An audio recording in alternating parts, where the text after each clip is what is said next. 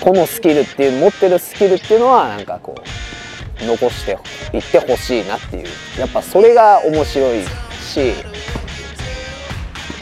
きっとなんか見てる人は引きつけられたりするから。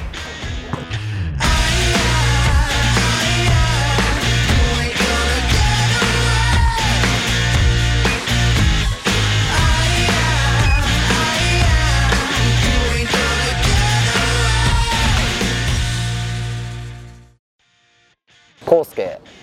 ストリートボーラーです。バスケを始めたきっかけは兄がバスケやってたからですね。8歳ぐらいですかね。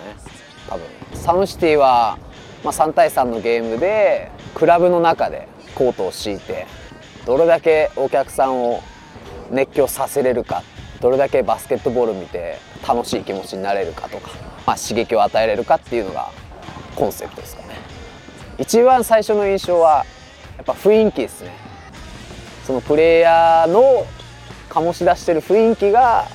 自分なんかより全然すごかったというか。まあ飲まれた自分がいたんでそれが最初の食らったところではあります。プレイヤーが何を何にこだわっていつもやってるのかっていうのを見せることが俺は一番大事だと思ってるんでこだわりがなくてただ勝つことだけにやってるプレイヤーっていうのはあんまりここでは輝けないなっていうのが俺はストリートボールの醍醐味だと思ってます。まあストリートボールって言えばまあニューヨークがメッカなんですけど、まあ、僕が始めたての頃も1回はニューヨークに行った方がいいっていうのを言われて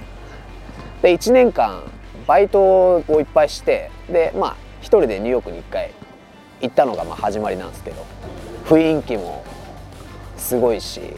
まあ、バスケに対する情熱も違うし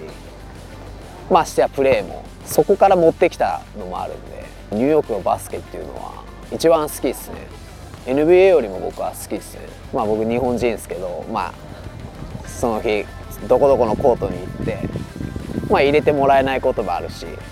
でもまあいいから1回入れろみたいな。1回入れてもらってその時結果出せなかったらもうそれ以降入れてくれないとか逆に活躍したらどんどんやろうぜってなったりとかすごい刺激的で楽しかったですね。ボールが安いですね。ちょっと叩かれたら相手ボールになっちゃうとか外出しちゃうとかすぐボールを離すんですよね。でも向こうの人らっていうのはなかなか離さないしボールの価値が違うなと思って。やっぱ日本人っていうのはそのボール価値が安いイメージがあるんでやっぱ俺はそういうところから変えていきたいなっていうのは伝えたいことの一つですね。大学4年間一緒にプレーしてでサムシティっていうのに誘ってもらって今一緒にプレーしてます。すごくやっぱ厳しいですね。まあ自分にもやっぱ厳しいところもありその中でやっぱ他の人にも厳しくできるっていうすごく尊敬してます僕の中で大学の頃相手チーム敵チームで前が空いてたらどんどんどんどん縦に縦に縦に来て、まあ、それを止められなかったっていう印象がすごく強くて結構やられてましたね。彼のその厳しさというか自分に厳しいですしなおかつこう周りにもその厳しさを伝えていけるというか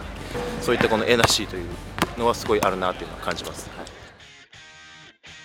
面白くないことを俺はやりたくないから、まあ、やんないんですけどあとオリンピックも特に興味ないんでやんないっていうのが一つなんですけど美学を感じないというかストリートボールっていうのは美学をどれだけ出すかっていうのがやっぱ一番大事だからまあ普及してきてるようでちょっと